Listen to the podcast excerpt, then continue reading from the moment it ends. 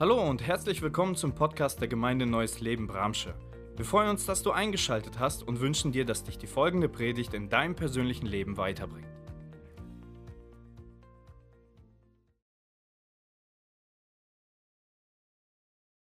Ich möchte direkt mit einer Textpassage starten. Und wir machen das ja nicht öfter, aber vielleicht stehen wir einfach mal dazu auf. Römerbrief Kapitel 3, Vers 23 bis 26. Alle haben gesündigt und in ihrem Leben kommt Gottes Herrlichkeit nicht mehr zum Ausdruck. Und dass sie für gerecht erklärt werden, beruht auf seiner Gnade. Es ist sein freies Geschenk aufgrund der Erlösung durch Jesus Christus. Ihn hat Gott vor den Augen aller Welt zum Sühneopfer für unsere Schuld gemacht. Durch sein Blut, das er vergossen hat, ist die Sühne geschehen und durch den Glauben kommt sie uns zugute. Damit hat Gott unter Beweis gestellt, dass er gerecht gehandelt hatte, als er die bis dahin begangenen Verfehlungen der Menschen ungestraft ließ. Wenn er Nachsicht übte, geschah das im Hinblick auf das Sühneopfer Jesu. Durch dieses hat er jetzt in unserer Zeit seine Gerechtigkeit unter Beweis gestellt. Er hat gezeigt, dass er gerecht ist, wenn er den für gerecht erklärt, der sein ganzes Vertrauen auf Jesus setzt. Amen. Was für eine Textpassage, ihr Lieben. Was für ein Wort aus dem Römerbrief, wo der Heilige Geist, so glauben wir ja, dass die ganze Schrift, die ganze Bibel vom Geist Gottes inspiriert ist und dass Männer und Frauen sie aufgeschrieben haben, durch den Geist geführt. Und dass dieser Römerbrief sich einer zentralen Frage stellt, und zwar der, wie kann der Mensch wieder in eine intakte Beziehung zu Gott treten? Die Bibel nennt das, wie kann der Mensch wieder gerecht werden vor Gott? Und der Karfreitag, den wir heute feiern, und Dennis hat das ja schon angedeutet, äh, äh, wie, wie, nennt man das? Friday for Future, genau. Ähm, wir feiern ja Karfreitag und übersetzt heißt Karfreitag eigentlich stiller Freitag. Aber ich glaube, an dem Tag, wo Karfreitag tatsächlich geschehen ist, war das alles andere als still. Jerusalem war voll mit Menschen, Millionen, die da waren zum Passafest. Es war laut, es war ein Tumult und mittendrin eine Prozession. Ja, nicht wie heute, wenn die Leute da den, den äh, Weg lang gehen, die Via Dolorosa und es ist schön, Touristen schießen Fotos. Damals war das anders, als Jesus da lang ging. Da war Wut, Verzweiflung, Trauer, alles war da, aber es war nicht still. Deswegen glaube ich, ist der englische Begriff äh, den, äh, den die ja, im englischsprachigen Bereich für Karfreitag, Good Friday, trifft diesen Tag eigentlich ein bisschen besser als das, was wir Karfreitag nennen, stiller Freitag. Denn ich glaube tatsächlich, dass der Karfreitag ein guter Tag war für die Menschheit. Wir sagen, äh, in der Zeitepoche vor Christus und nach Christus so einen Einfluss hat diese, dieses Ereignis von Jesus gehabt. Aber es kommt ein Tag, ihr Lieben, da wird eine noch weit größere und dramatischere Unterscheidung geschehen in der Ewigkeit, wenn wir vor Gott stehen werden. Und da geht es darum, sind wir in Christus oder sind wir getrennt von Christus? Und das dafür, wegen dieser Dramatik und Tragweite, gibt es den Karfreitag weil es eine ewige Trennung von ihm gibt und ein ewiges mit ihm unterwegs sein in der Ewigkeit. Im Folgenden möchte ich mit euch gemeinsam diesen Textabschnitt einmal beleuchten und für uns vielleicht neu entdecken und erleben, warum Jesus sterben musste und welche Erfüllung alttestamentische Ereignisse wir in dieser Geschichte in Jesus finden. Das Erste, was wir uns anschauen, ist, alle sind schuldig. Wir haben das heute schon in den Songs gehört, wir haben das heute schon in der Einleitung gehört, im Poetry Statement, all dem haben wir das bereits gehört.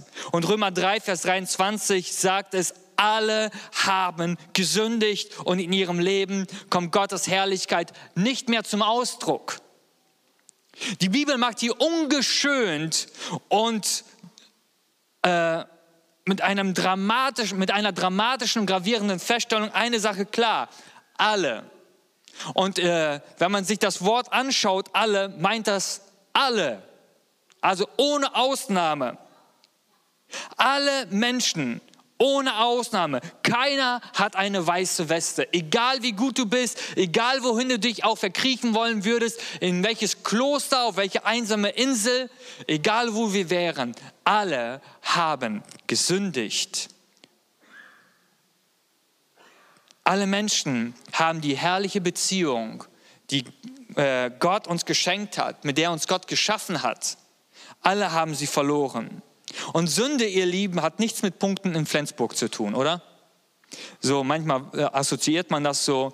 Sünde ist die willentliche Entscheidung des Menschen, Gott nicht zu gehorchen. Sünde ist die willentliche Entscheidung des Menschen, Gott nicht als Gott anzuerkennen und nicht in Beziehung mit ihm zu leben. Das ist Sünde. Und aus diesem Grund braucht es jemanden, der uns versöhnt. Jemand, der für unsere Schuld sühnt.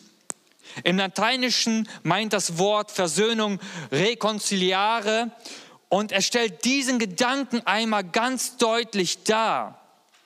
Etwas wieder zusammenzubringen, etwas wieder zu vereinigen, etwas auszusöhnen, etwas wiederherzustellen. Versöhnung bringt zusammen, vereinigt, söhnt aus, stellt her, was kaputt gegangen ist, was zerbrochen ist, was getrennt worden ist. Versöhnung gibt es aber nur durch Sühne. Und Sühne überwindet die Trennung. Wir kommen gleich zu dem Begriff, was das heißt, denn darum werden wir uns heute speziell auch drehen. Und das gilt auch für das Thema von Sünde und Schuld in dem Leben von, von uns Menschen, weil Sünde verursacht Trennung zwischen Mensch und Gott. Sünde trennt uns von Gott und der Mensch aus sich heraus ist nicht in der Lage, diese Schuld selbstständig zu begleichen. Warum? Weil er Sünder ist. Und da ist bereits eine Trennung von Gott und der Mensch hat vor Gott nichts vorzuweisen. Er kann ihm nichts bringen, nichts, womit er sagen kann, ich hätte meine Schuld jetzt bezahlt. Die einzig mögliche Lösung für dieses Dilemma ist Erlösung. Jemand, der etwas einlöst. Und hier kommen wir schon zum zweiten Gedanken in Vers 25, den der Römerbrief uns bringt. Ihn hat Gott, also Jesus, vor den Augen aller Welt zum Sühneopfer für unsere Schuld gemacht. Jesus ist das Sühneopfer.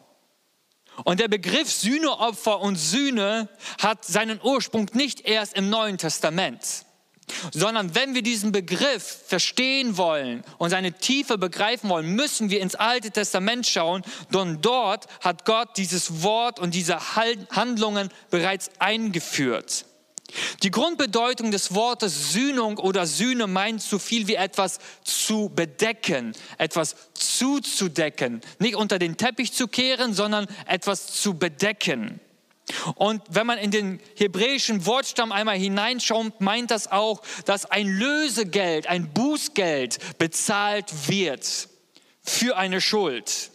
Und wenn man diese beiden Begriffe einmal zusammenfügt, meint das so viel, dass die aus einer Schuld resultierenden Forderung wird durch ein Lösegeld oder ein Bußgeld beglichen.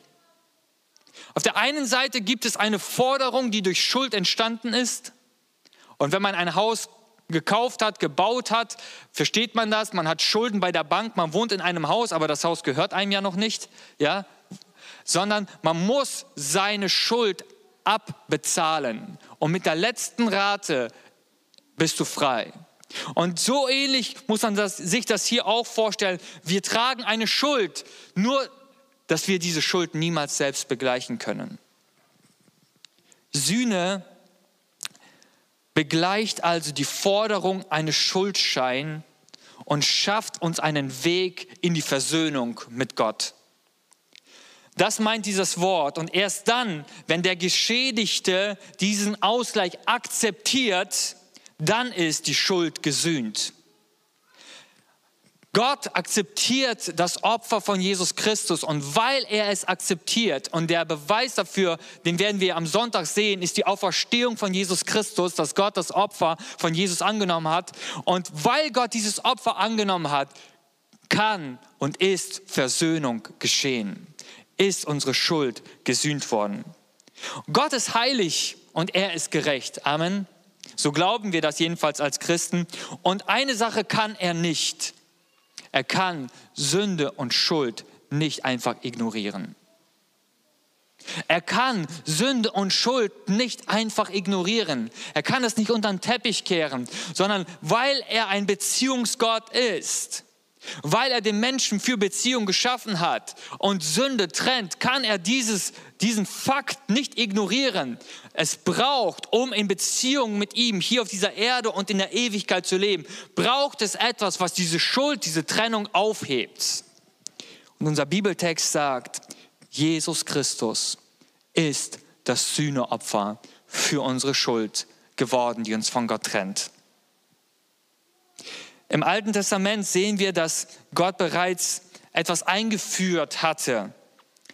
Er führte Opfer ein, dass die Menschen durch, durch ein reines Opferlamm, das makellos und fehlerlos war, konnten sie ihre Schuld übertragen und fremdes Blut für sich in Anspruch nehmen und dadurch wurde die Schuld bedeckt.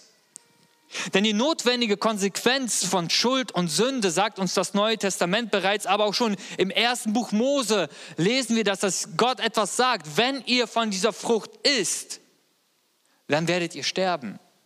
Und Paulus bringt es im Römerbrief auf den Punkt und sagt, der Lohn der Sünde ist der Tod. So sehen wir, dass etwas unmissverständlich klar ist. Sünde führt am Ende zum Tod. Ja, nicht nur, dass wir körperlich sterben, sondern tatsächlich ewig von Gott getrennt sein werden.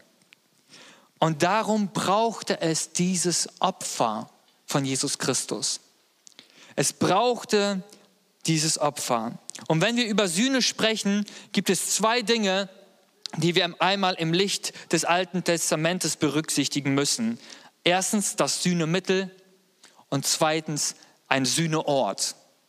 Beide Sachen sind fest verankert.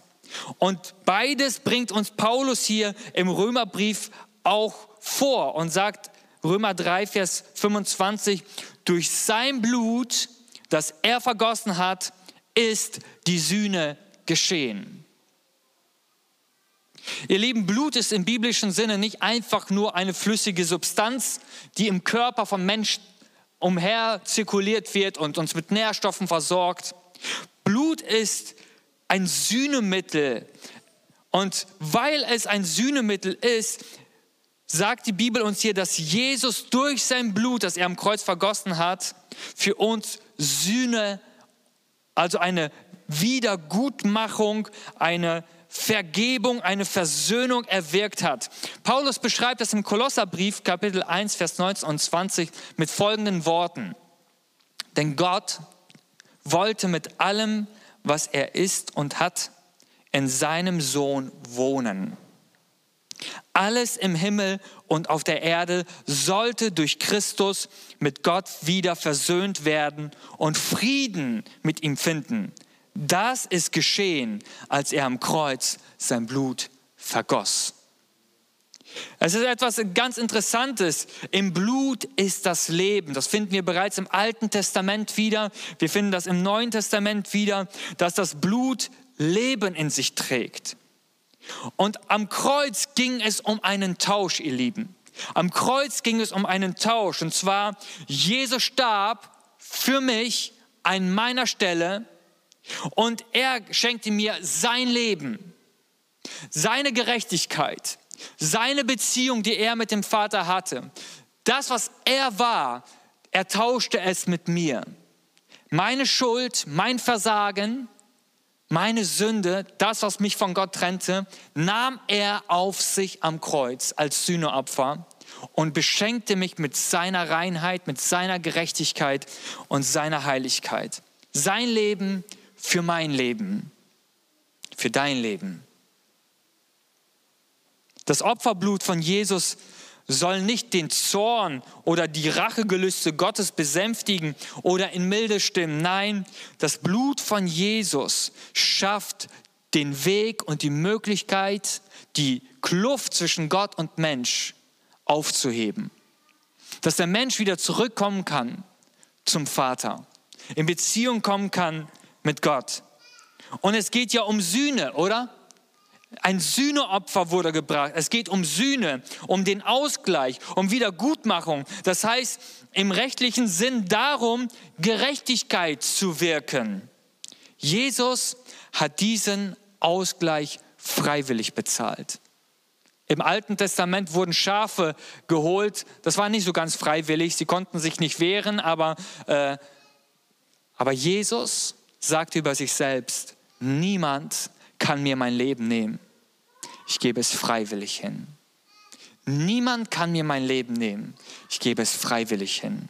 Er gab es freiwillig, ihr Lieben, für dich und für mich. Der Hebräerbrief sagt in Kapitel 9, Vers 22, dass nach dem Gesetz fast alles durch Besprengung mit Blut gereinigt wurde und ohne Blutvergießen gibt es keine Vergebung der Sünden. Es braucht also ein Sühnemittel. Wenn Jesus das Sühneopfer war, dann braucht es das Sühnemittel. Und das ist das Blut. Das sehen wir bereits im Alten Testament, ganz am Anfang, als der Mensch gesündigt hat im Garten Eden. Gott bekleidete ihn, als er rausging, mit Fell. Es musste ein, ein, ein Opfertier musste bereits am Anfang sterben und schon bereits am Anfang symbolisch dafür, es wird einmal ein Opfer kommen. Es wird einmal jemand kommen, er wird die Last und die Schuld des Menschen vollkommen wegnehmen. Johannes der Täufer, als er aufgetreten ist und als er Jesus Christus sah, zeigte er bereits ganz am Anfang des Neuen Testamentes eine Sache klar auf, dass in diesem Jesus die Erfüllung des alttestamentlichen Opfers geschieht. Siehe, das ist das Lamm Gottes, welches die Sünde der Welt hinwegträgt. Durch sein Blut, das er für uns gab, ihr Lieben, reinigt und vergibt uns Gott. Es ist das Blut. Und das Zweite, was, wenn man mit Sühne sich mit dem Thema, mit dem Wort auseinandersetzt, ist, es gibt einen Sühneort.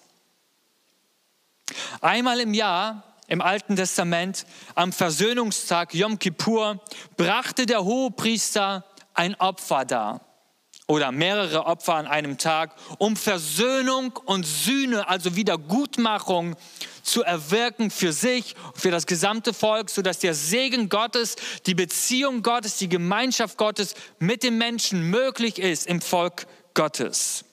Und zuallererst musste der Hohepriester für sich selber ein Opfer darbringen. Und dann gab es zwei Opfertiere, die er darbrachte. Und auf das eine Opfertier legte er symbolisch die Hände auf das Opfertier, auf den Kopf. Und dadurch wurde etwas in der geistlichen Welt, ist dadurch etwas geschehen. Und zwar, er identifizierte sich und das Volk mit diesem Tier und sagte, wir übertragen unsere Schuld und Sünde auf dieses Tier.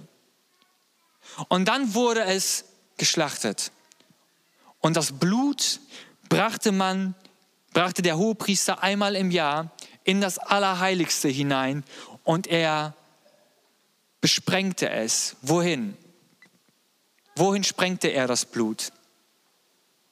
Auf die Bundeslade die Bundeslade, die im Allerheiligsten stand. So ähnlich kann sie ausgesehen haben. Und die Bundeslade ist ein beeindruckendes Kunstwerk. Die Lade selbst bestand aus vergoldetem Akazienholz, aber das Besondere an dieser Bundeslade war der Deckel. Er war aus purem Gold gegossen und er war nicht nur eine Meisterleistung, von handwerklicher Kunst, sondern er hat auch eine zutiefst geistliche Symbolik, Handlung und Bedeutung. Zwischen diesen beiden Cherubimengeln, die da oben abgebildet sind, die ihre Flügel ausbreiten, zwischen diesem Ort war der Sühnedeckel. Gewissermaßen der Thron Gottes, sagt uns auch das Alte Testament. Und hier kam der Hohepriester hin mit dem Blut der Opfertiere und er besprengte es auf diesen Sühnedeckel. Und wenn er da lebend rauskam, wusste das ganze Volk, unser Opfer ist von Gott angenommen worden und wir sind versöhnt mit Gott. Wir dürfen weiterleben. Der Segen Gottes ist da. Seine Vergebung ist da. Wir dürfen weiterleben. Wisst ihr, Luther hat diesen Ort zwischen den Engeln folgendermaßen übersetzt und eigentlich trifft es das ganz gut. Der Gnadenstuhl, der Gnadenthron. Und für die von uns, die die Bibel kennen, da leuchtet und klingelt was, der Hebräerbrief sagt was. Und nun können wir voller Freimütigkeit zum Thron der Gnade kommen durch Jesus Christus. Die Bundeslade, da wo das Blut dann auf den Sühnedeckel gespritzt wurde, dieser Ort ist der Thron der Gnade.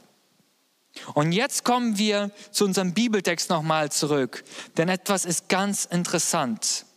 Jesus ist dieser Sühneort. Denn Paulus zieht hier eine Parallele.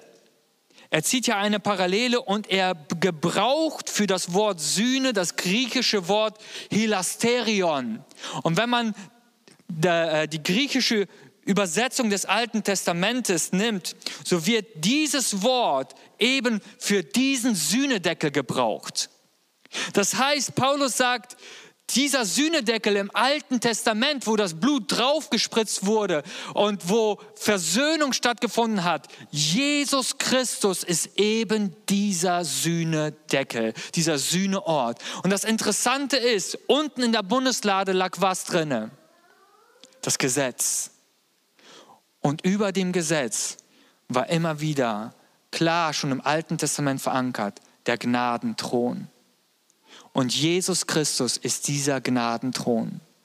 Er ist dieser Gnadenthron und sein eigenes Blut, nicht ein Blut von irgendwelchen Tieren, sondern sein eigenes Blut ist auf diesem Gnadenthron und bedeckt unsere Schuld.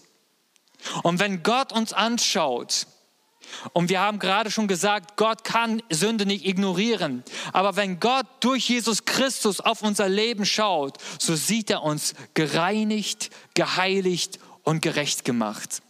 Aber das ist nur möglich durch sein Blut. Nur möglich in seinem Blut. Wenn wir Sühne erlangen wollen, ihr Lieben, dann müssen wir nicht mehr an einen festgelegten Ort pilgern da müssen wir nicht an einen geografischen Ort gehen, sondern wir müssen zu Jesus kommen. Jesus ist die Sühnung. Jesus ist dieser Sühneort. Und der Sühnedeckel ist beides. Er ist der Ort der Versöhnung, aber er ist auch der Ort, wo wir Gott begegnen. Denn beides sehen wir bereits im Alten Testament, dass das ein Ort der Versöhnung ist wo Gott dem Menschen seine Schuld vergibt. Und von diesem Ort aus sprach Gott zu den Menschen. Von diesem Ort aus begegnete Gott den Menschen und er hatte Gemeinschaft mit ihm. Und beides erfüllt sich in Jesus Christus. Jesus ist das Sühneort, er versöhnt uns mit Gott und er schafft uns die Möglichkeit, wieder in Gemeinschaft mit Gott zu leben. Gott beweist seine Gerechtigkeit, ihr Lieben. Gott beweist seine Gerechtigkeit und das lesen wir auch in diesem Bibeltext in Römer 3. Damit hat Gott unter Beweis gestellt, dass er gerecht gehandelt hatte, als er die bis dahin begangenen Verfehlungen der Menschen ungestraft ließ. Wenn er Nachsicht übte, geschah das im Hinblick auf das Sühneopfer von Jesus. Durch dieses hat er jetzt in unserer Zeit seine Gerechtigkeit unter Beweis gestellt. Dieser Bibeltext zeigt uns hier, Gott war geduldig. Gott war geduldig und er konnte die Bestrafung der Menschen hinauszögern, weil er bereits im Alten Testament Jesus als Weg für die Versöhnung ja, vorgesehen hatte. Alle Opfer waren wie das Benutzen einer Kreditkarte. Jedes Opfer, das gebracht wurde aufgrund von Schuld, war wie das Durchziehen einer Kreditkarte, die aber noch gedeckt werden musste. Da war so viel Schuld drauf, aber die, die Schuld war gespeichert auf dieser Kreditkarte, aber keiner konnte sie bezahlen. Und erst als Jesus kam, deckte er den Betrag mit seinem eigenen Blut. Mit seinem eigenen Leben deckte er die Schuld.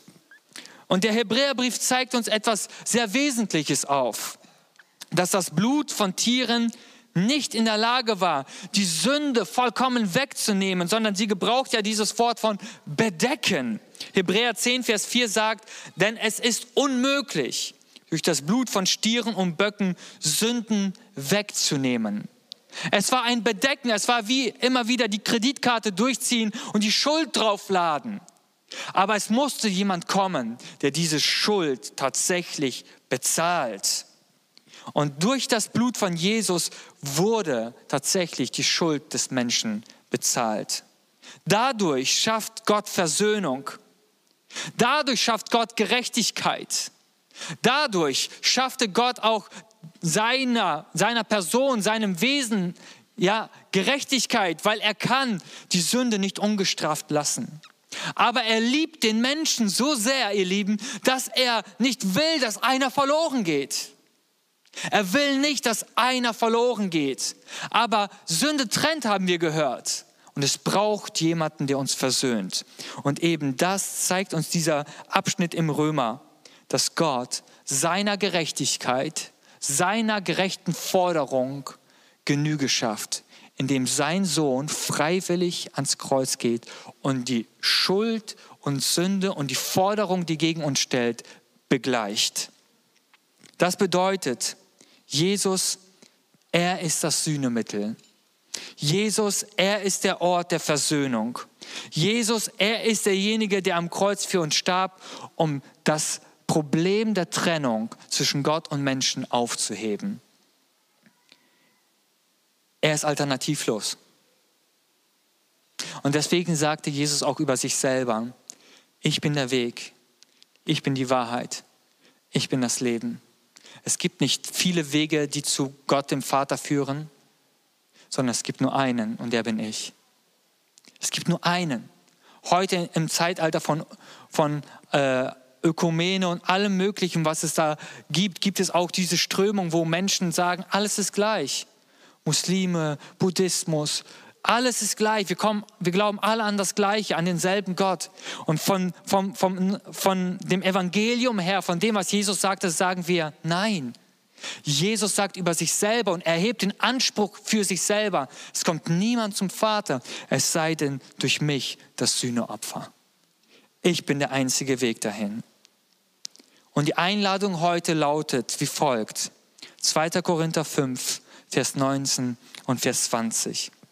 Ja, in der Person von Jesus Christus hat Gott die Welt mit sich versöhnt, sodass er den Menschen ihre Verfehlung nicht mehr anrechnet. Und uns hat er die Aufgabe anvertraut, diese Versöhnungsbotschaft zu verkünden. Deshalb treten wir im Auftrag von Christus als seine Gesandten auf. Gott selbst ist es, der die Menschen durch uns zur Umkehr ruft. Und wir bitten im Namen von Christus, nehmt diese Versöhnung an, die Gott euch anbietet. Ein Auftrag, den Paulus für sich wahrnahm und ein Auftrag, den die Christen auch in sich tragen, nämlich genau diese Botschaft an den Menschen zu bringen. Sünde und Schuld trennt uns von Gott. Und wir können sie nicht selbst begleichen. Und, aber wenn wir sie nicht begleichen, werden wir von Gott ewig getrennt sein. Aber es gibt jemanden, der Versöhnung geschafft hat. Es ist das Sühneopfer Jesus Christus. Er hat den Schuldschein der gesamten Welt, aller Menschen, die bereits gelebt haben und noch leben werden. Er hat alle Forderungen Gottes, seine gerechten Forderungen, er hat sie bezahlt. Bezahlt. Vollkommen bezahlt. Und nun lautet der Ruf Gottes auch heute morgens hier und auch für dich am Livestream. Nun lautet der Ruf Gottes, nehme dieses Versöhnungsangebot Gottes an. Nehme es an. Nimm es an. Die Bezahlung deiner, deiner Schuld auf der Kreditkarte, nimm sie an. Jesus hat bezahlt.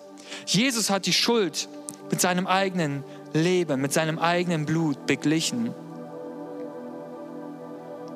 Römer 6 sagt, Vers 23, denn der Lohn der Sünde ist der Tod. Aber das Geschenk, das Gott uns in seiner Gnade macht, ist das ewige Leben in Jesus Christus, unserem Herrn. Das ist das Geschenk Gottes. Es ist ein Geschenk und Geschenke kann man sich bekanntlich nicht verdienen, oder? Die kriegt man geschenkt. Die Frage an uns heute morgens lautet, nehme ich den bezahlten Scheck in Anspruch? Nehme ich das Geschenk für mich in Anspruch? Wie geht das? Auch dazu zeigt uns der Römerbrief die Antwort. Römer 3, Vers 25 und 26. Ihn hat Gott vor den Augen aller Welt zum Sühneopfer für unsere Schuld gemacht. Durch sein Blut, das er vergossen hat, ist die Sühne geschehen und durch den Glauben kommt sie uns zugute. Er hat gezeigt, dass er gerecht ist, wenn er den für gerecht erklärt, der sein ganzes Vertrauen auf Jesus setzt. Vier Punkte zum Abschluss, wie du dieses Sühneopfer für dich empfangen kannst. Wie du dieses versöhnende Werk von Jesus für dich in Anspruch nehmen kannst. Erstens, glaube an das stellvertretende Opfer von Jesus Christus. Sein Sühneopfer hat Wiedergutmachung erwirkt. Glaube an das stellvertretende Opfer von Jesus Christus. Das zweite ist, bekenne ihm deine Sündenschuld. Bekenne ihm deine Schuld. Bekenne ihm das, was dich von ihm trennt dass du nicht an ihn geglaubt hast, dass du ihm nicht gehorsam warst. Bekenne es vor ihm, weil erst dann kann er mit seinem Blut in dein Leben hineinwirken. Und ich habe es heute morgens nochmal gelesen, dass sein Blut uns bis in unser Innerstes reinigt. In unser Innerstes reinigt und es wäscht uns von unserer Schuld frei. Das dritte ist, setze dein ganzes Vertrauen auf ihn. Setze dein ganzes Vertrauen auf ihn. Er ist der einzige Weg zurück zum Vater. Und der letzte Punkt, sei Jesus und seinem Wort in deinem Alltag gehorsam. Weil Ungehorsam hat uns von Gott getrennt. Und die logische Schlussfolgerung ist, wenn wir Jesus und sein Opfer annehmen, ist, wir wollen dir gehorsam sein. Wir wollen dir folgen. Wir wollen tun, was du sagst. Dein Wort soll in unseren Lebensbereichen bestimmend sein. Das, was du uns sagst, wir wollen es mit deiner Hilfe umsetzen. Und wenn wir dennoch versagen, sagt 1. Johannes, dürfen wir zu ihm kommen, ihm unsere Schuld bekennen und er reinigt uns durch sein Blut von unserem Unrecht. Wow. Wir hoffen, die Predigt hat dich angesprochen. Solltest du noch Fragen haben, dann freuen wir uns, von dir zu hören. Send uns gerne eine E-Mail an info@gnl-bramsche.de. Gott segne dich.